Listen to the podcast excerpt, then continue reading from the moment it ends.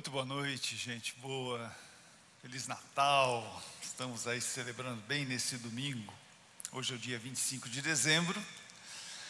É o dia em que tradicionalmente os cristãos celebram o nascimento de Jesus. Eu espero que a tua celebração tenha sido muito boa em família, com amigos. Mas nessa noite especificamente que estamos aqui reunidos, eu quero convidá-los para fazer um exercício de imaginação sobre este evento extraordinário que foi o nascimento de Jesus. Pense bem comigo. Como que um rude carpinteiro que vivia na remota Galileia e a sua jovem noiva enfrentaram esse acontecimento sui generis de se tornarem os pais dessa criança excepcional. O que podia, podia ter passado pela cabeça deles quando souberam quem seria esse bebê? Quais seriam eventualmente as suas expectativas enquanto esperavam o bebê nascer? Como foram de fato as circunstâncias do nascimento e como José e Maria as enfrentaram. E mais importante, o que essa experiência deste casal tem a ver com você hoje? Essa é a grande questão. Por isso, a minha proposta para essa noite, noite de Natal, é que juntos nós vamos refletir sobre José, Maria Jesus e você.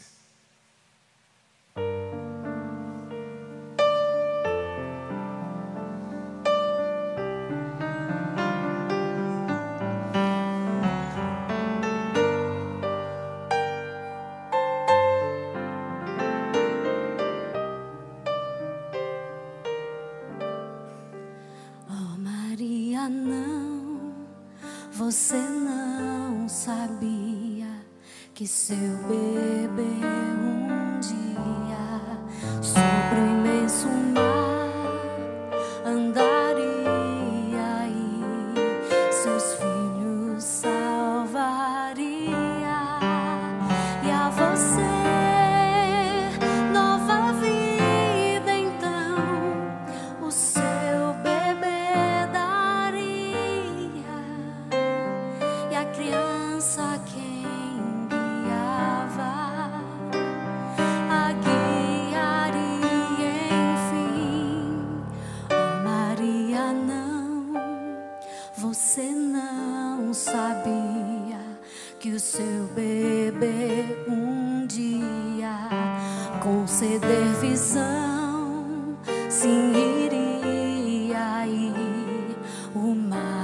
acalmaria quem caminhos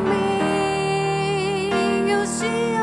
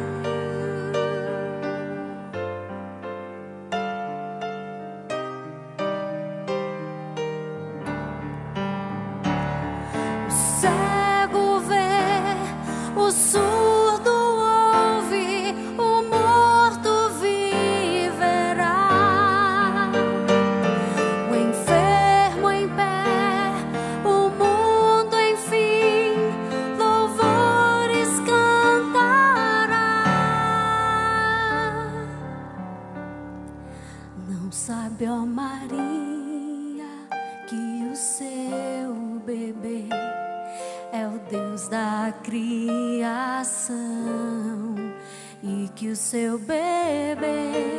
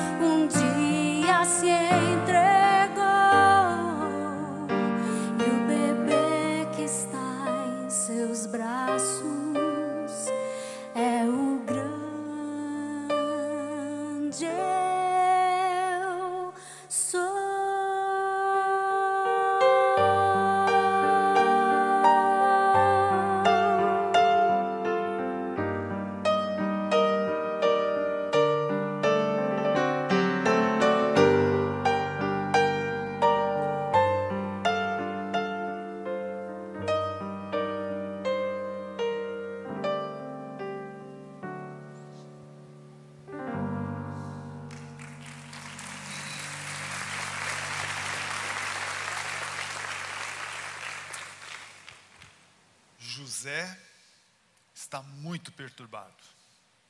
Ele havia acabado de falar com a sua noiva, Maria, que lhe trouxe uma notícia alarmante. O que ele ouviu dela não fazia sentido algum. Muito nervosa, ela lhe disse: Estou grávida. Eles nem eram noivos, eles eram apenas noivos. Esse bebê não podia ser deles, dele. A explicação dada para este fato era surreal. Mas ela parecia estar sendo muito honesta. Naquela noite ele demorou muito para pegar no sono. Quando finalmente dormiu, foi uma noite agitada, agitou-se na cama com um sonho incomum. Um anjo do Senhor lhe apareceu em sonho e disse: José, filho de Davi, não tenha medo de receber Maria como esposa, pois a criança dentro dela foi concebida pelo Espírito Santo. Ela terá um filho e você lhe dará o nome de Jesus, pois ele salvará o seu povo de seus pecados.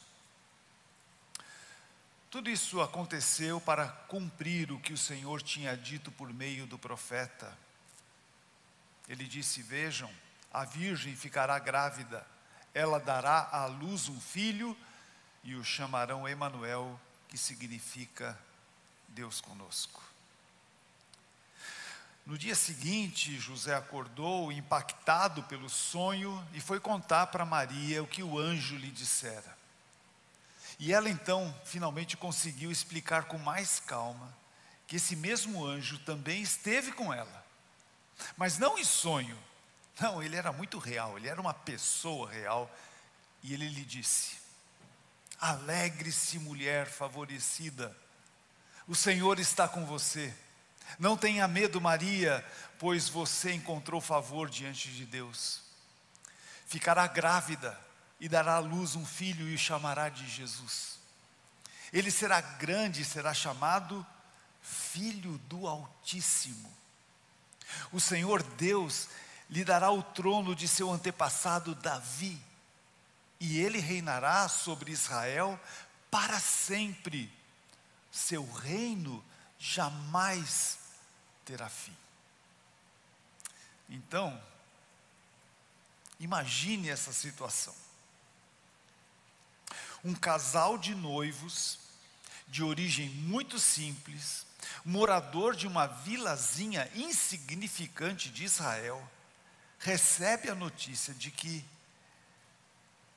eles, ela, Maria, está esperando um bebê, concebido de um modo sobrenatural, e que ele seria rei de Israel. Não só mais um rei, mas o grande rei de Israel. Não só por apenas um período de tempo, mas ele seria rei para sempre. E ainda mais, que ele salvaria o povo de seus pecados e que seria conhecido como nada mais, nada menos do que Filho do Altíssimo.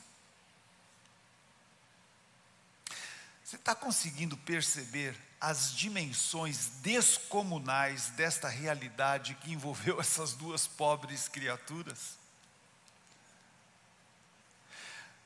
Sabe, Deus poderia ter mandado Jesus ao mundo como um homem já formado, maduro, sem a participação de ninguém, simplesmente enviado Jesus para cá. Mas não. Ele decidiu confiar o seu filho, a segunda pessoa da Trindade, como um bebê frágil, indefeso, nas mãos de José e Maria ela lhe daria de mamar, eles o carregariam no colo, trocariam suas fraldas e cuidariam dele até que ele se tornasse uma, um jovem, um adulto, e aí cumprisse a sua missão. Ao imaginar este quadro, me ocorreu que eles poderiam ter se sentido tão inadequados e até incapazes de tamanha responsabilidade que seria até, vamos, vamos concordar, né? Compreensível se eles recusassem cumprir essa missão.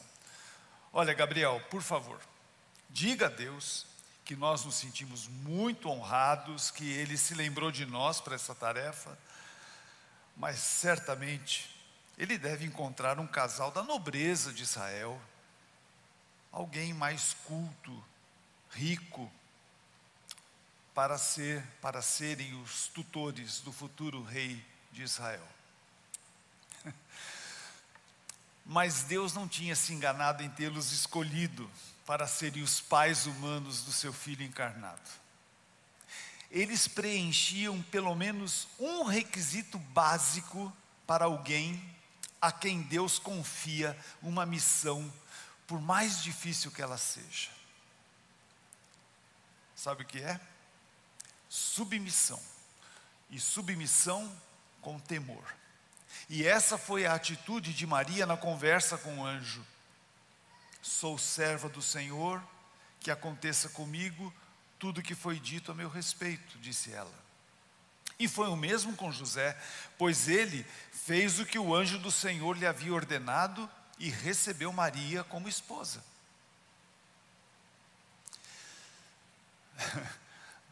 Mas a minha imaginação é fértil. E me ocorreu uma outra situação. Poderia ter passado pela mente deles as imensas vantagens pessoais de se tornarem os pais do rei de Israel. É ou não é? Ah, eles fariam um enorme upgrade na sua situação social.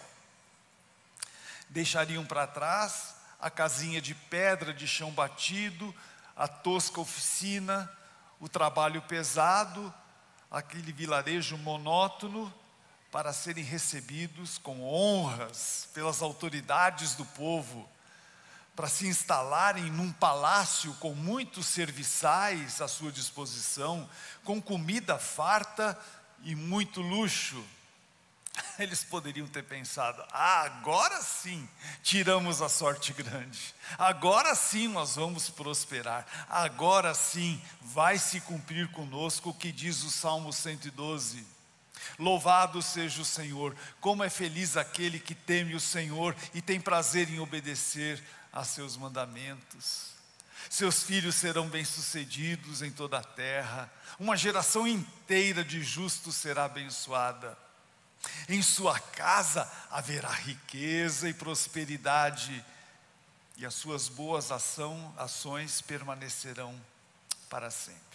Sim, Senhor, pode contar conosco Será um prazer cumprir a sua missão.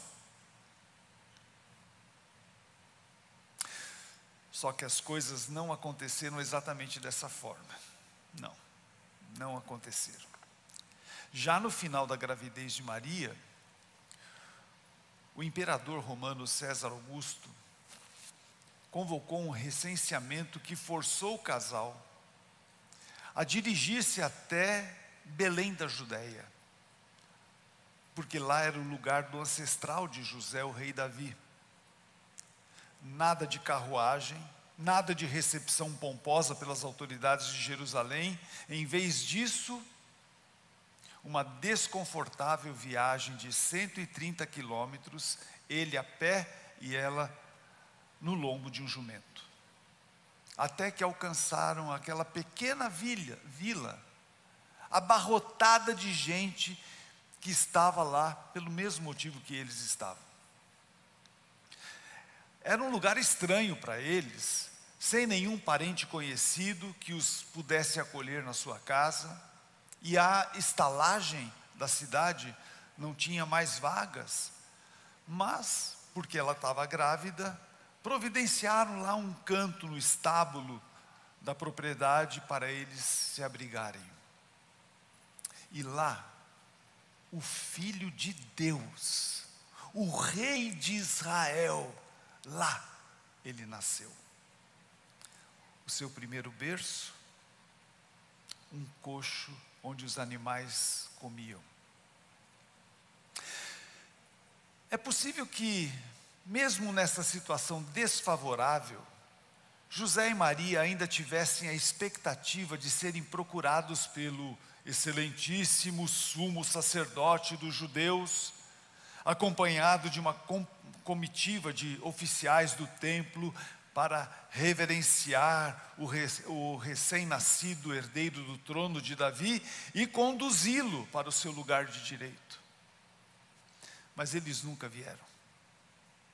Esse privilégio coube a um grupo de pastores do campo que naquela noite foram visitados por um anjo que lhes deu em primeira mão a notícia do nascimento do rei de Israel. E como cortesia divina, foram espectadores de um fantástico espetáculo musical, tendo o céu estrelado como cenário, um imenso coro de anjos entoou um belíssimo hino cuja letra dizia: Glória a Deus nas maiores alturas, paz na terra entre os homens a quem Ele quer bem. Os pastores foram os únicos a prestar honras ao Rei prometido naquela noite. Com oito dias de vida, ele foi levado para o templo, como era costume, o templo de Jerusalém, para ser circuncidado. Mas também, nessa ocasião, ele passou despercebido. Com 40 dias, a lei de Moisés exigia que o primogênito de cada casal fosse mais uma vez levado ao templo para ser consagrado. E foi isso que José e Maria fizeram, levaram o seu filhinho. Nesta ocasião, algo especial aconteceu sim, mas também sem maiores consequências. Coincidentemente, um homem chamado Simeão, temente a Deus e conhecedor das promessas sobre a vinda do enviado de Deus, veio ao templo naquele dia mesmo e viu o bebê. E o Espírito Santo de Deus deu a ele a convicção de ter encontrado o Filho de Deus, o Salvador do mundo. Mas o que ele tinha a dizer sobre o futuro de Jesus não era muito animador, não. Foi isso que ele falou sobre o bebê de José e Maria. Esse menino está destinado a provocar a queda de muitos em Israel, mas também a ascensão de tantos outros. Foi enviado como um sinal de Deus, mas muitos resistirão a ele. Como resultado, serão revelados os pensamentos mais profundos de muitos corações. E você, Maria, sentirá como se uma espada lhe atravessasse a alma. Pouco tempo depois, ainda em Belém, mas agora já melhor instalados, aí sim ele recebeu, e eles, né, a família, receberam uma visita ilustre, mas não das autoridades judaicas, não. Eram alguns homens estudiosos das profecias que vieram do Oriente, guiados por uma estrela que era o sinal que eles sabiam ser a indicação do nascimento do rei dos judeus. Ao encontrá-lo, então eles o adoraram e lhe ofereceram presentes. Isso impressionou Maria e confirmou no seu coração o que o anjo lhe dissera do seu futuro filho há meses atrás, antes dela ficar grávida. Herodes, o governador da Judéia, tendo tomado conhecimento pelos ilustres visitantes, que o prometido rei dos judeus havia nascido, considerando isso uma ameaça à paz do império, mandou que o achassem e o matassem. Então, José e Maria foram alertados pelo anjo mais uma vez e eles fugiram às pressas com Jesus em direção ao Egito, que ficava a 65 quilômetros de distância. E agora sim, longe de qualquer possibilidade de usufruir das mordomias de um rei, Jesus e seus pais estão novamente num lugar estranho e sem boas condições de vida.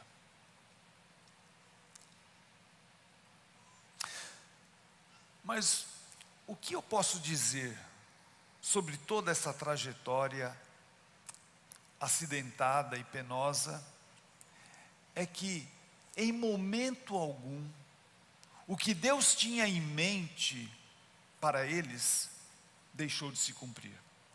José e Maria sempre contaram com a ajuda de Deus e de seus anjos.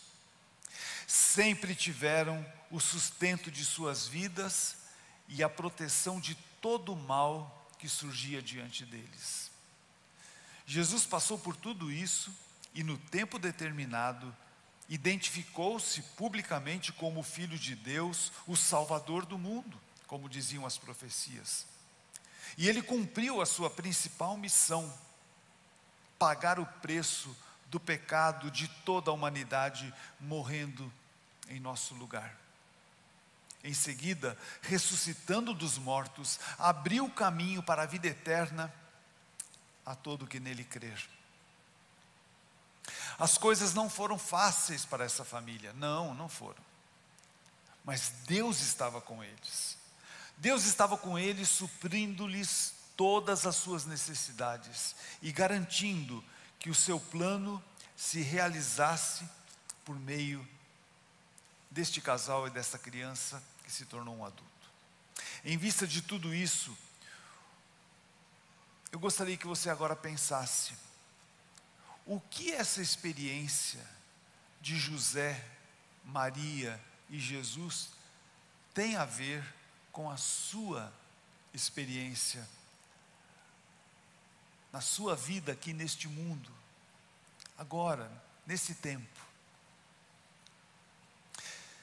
Quem sabe um anjo de verdade, ou quem sabe um bem humano, tenha lhe apresentado Jesus, dizendo mais ou menos o que Gabriel disse para José e Maria. Então você então ficou sabendo que Jesus é o Filho de, do Altíssimo e, portanto, o próprio Deus. Você descobriu isso. Sim, que Ele é Deus que veio para o nosso mundo para estar conosco. E você descobriu que não somente conosco, mas mais pessoalmente, Ele veio para estar com você. E mais profundamente ainda, para estar em você, dentro de você, habitando, morando na sua vida. Só que agora ele não é mais o bebezinho de Belém. Ele é como o profeta Isaías, lá do, no, do Antigo Testamento, disse: ele é o cordeiro entregue como oferta pelo pecado. Ou como confirmou João Batista, o cordeiro de Deus que tira o pecado do mundo. Ele é o cordeiro de Deus que tira o seu pecado e faz de você uma nova criatura, uma criatura pura e santa, baseada no sacrifício que ele fez em, em seu favor. E agora, é como se Maria estivesse dizendo para cada um de nós, hoje, para você, ela estaria dizendo, como disse aqueles empregados daquela festa de casamento, no primeiro milagre que Jesus fez, identificando-se publicamente como filho de Deus. Ela disse: façam tudo o que ele mandar. O recado para você é: faça tudo o que ele mandar. E assim, como a água daqueles potes de pedra se transformaram em vinho, Ele irá gradativamente transformar a sua vida. Vai, vai mesmo. Não no vinho que embriaga, mas no poder do Espírito Santo que o capacita a amar as pessoas, a ter uma alegria e uma paz inabaláveis, independente das circunstâncias. A ser paciente enquanto você espera Deus agir, esperar Deus agir. A ser amável e bondoso com todos, inclusive com os mais desprezíveis. A ser fiel à palavra de Deus. a ser manso e humilde como Jesus, como aprendemos durante esse ano, a dominar os seus desejos pessoais para agora começar a satisfazer os desejos de Deus. O que é que tem José, Maria, Jesus a ver com você hoje? Deus deu uma missão a você: ir para onde Ele o mandar, como mandou José e Maria para vários lugares, levando Jesus no ventre, no colo, mas você no coração. Com um propósito, para que as pessoas conheçam Jesus, como os pastores conheceram, como aqueles estudiosos do Oriente conheceram e muita gente passou a conhecer. Onde você for, levando Jesus, que vai agindo na sua vida, fazendo tudo aquilo que nós acabamos de dizer, transformando você numa nova criatura e você expressando isso através dos seus lábios, como fizeram aqueles pastores que contaram a todos o que o anjo tinha dito a respeito daquela criança, e você vai poder também falar. Em Belém, a cidade de Davi, nasceu o Salvador, que é Cristo o Senhor, o meu Salvador que me salvou, que perdoou os meus pecados, que me deu a certeza da vida eterna. Eu quero falar para você do meu Salvador, Jesus. Gostaria que você curvasse a sua cabeça agora.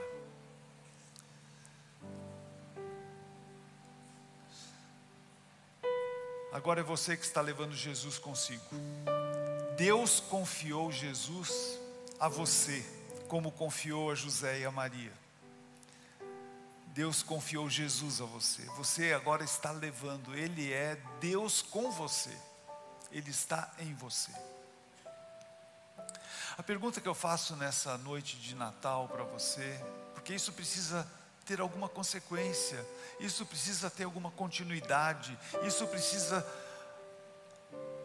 levar a acontecer algo na sua vida, através da sua vida, por meio da sua vida.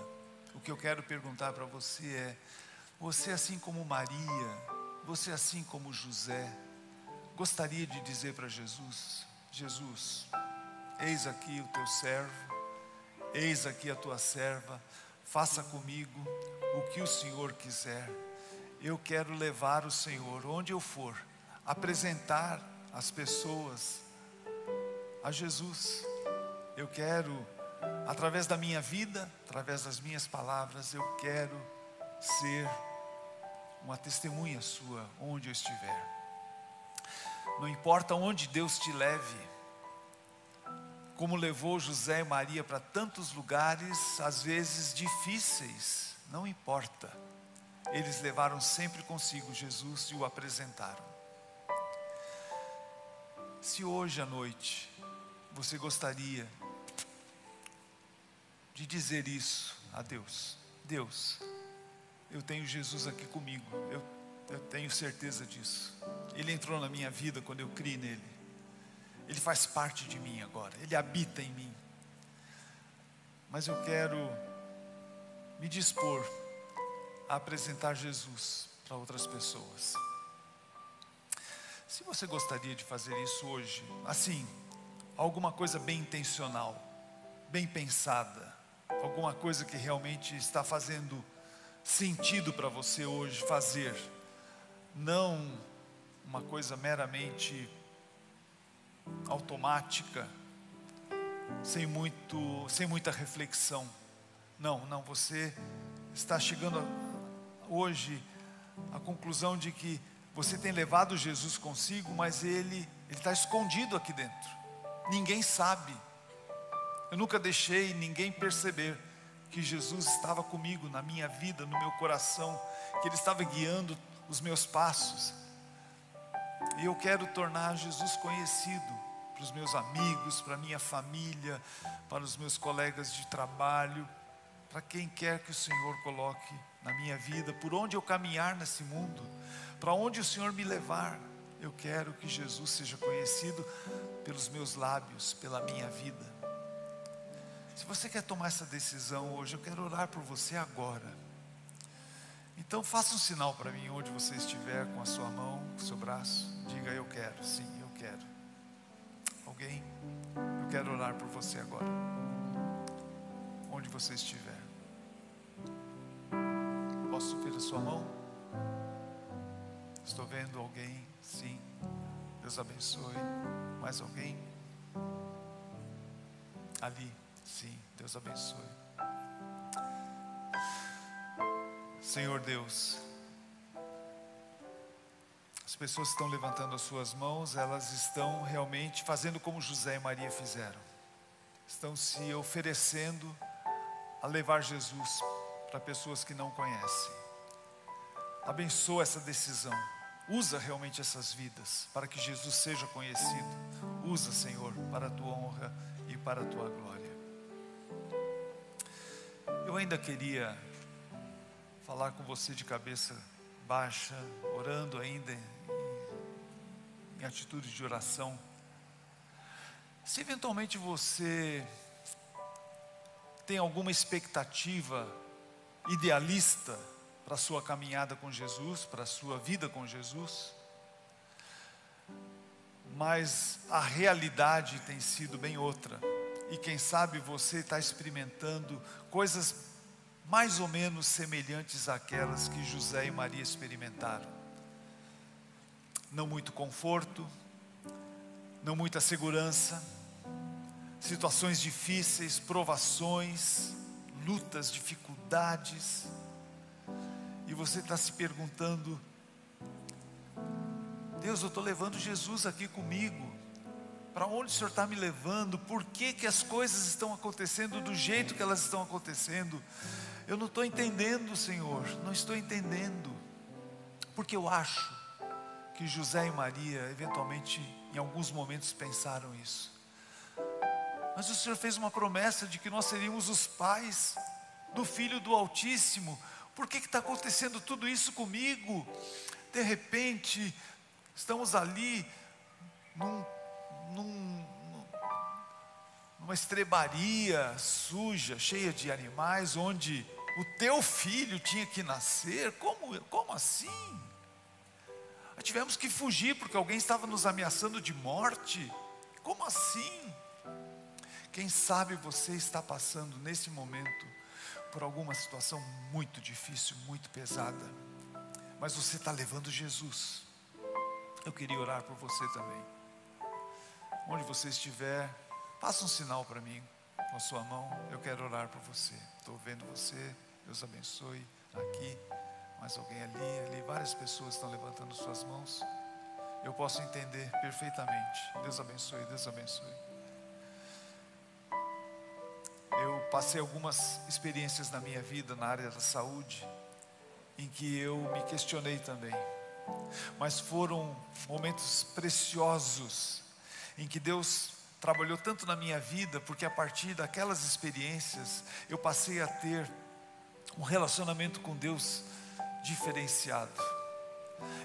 Eu aprendi tanta coisa, aprendi o poder da oração, eu aprendi a poder repartir aquela experiência com pessoas que passaram por experiências semelhantes e como Deus sempre esteve comigo. Deus sempre esteve comigo. Nunca me abandonou. Eu senti a presença dele, a paz que eu precisava, a segurança, a certeza de que ele estava atravessando comigo aquele vale da sombra da morte. Deus está com você. Jesus está com você, Ele é Deus com você, em você. Creia nisso. Senhor, quero orar por essas pessoas que levantaram suas mãos. O Senhor conhece muito bem o momento que elas estão vivendo agora, as duras lutas que elas estão passando. Mas Jesus está com elas, o Senhor está com eles. Traz paz, segurança, a certeza de que o Senhor nunca os abandonará, de que o Senhor vai ajudá-los a atravessar esse vale, que o Senhor vai estar com eles. Ajuda-os, Senhor, com a tua boa mão, com o teu braço forte, com o teu amor, com a tua graça. Eu oro assim, em nome de Jesus. Amém. Amém. Feliz Natal para você. Deus abençoe.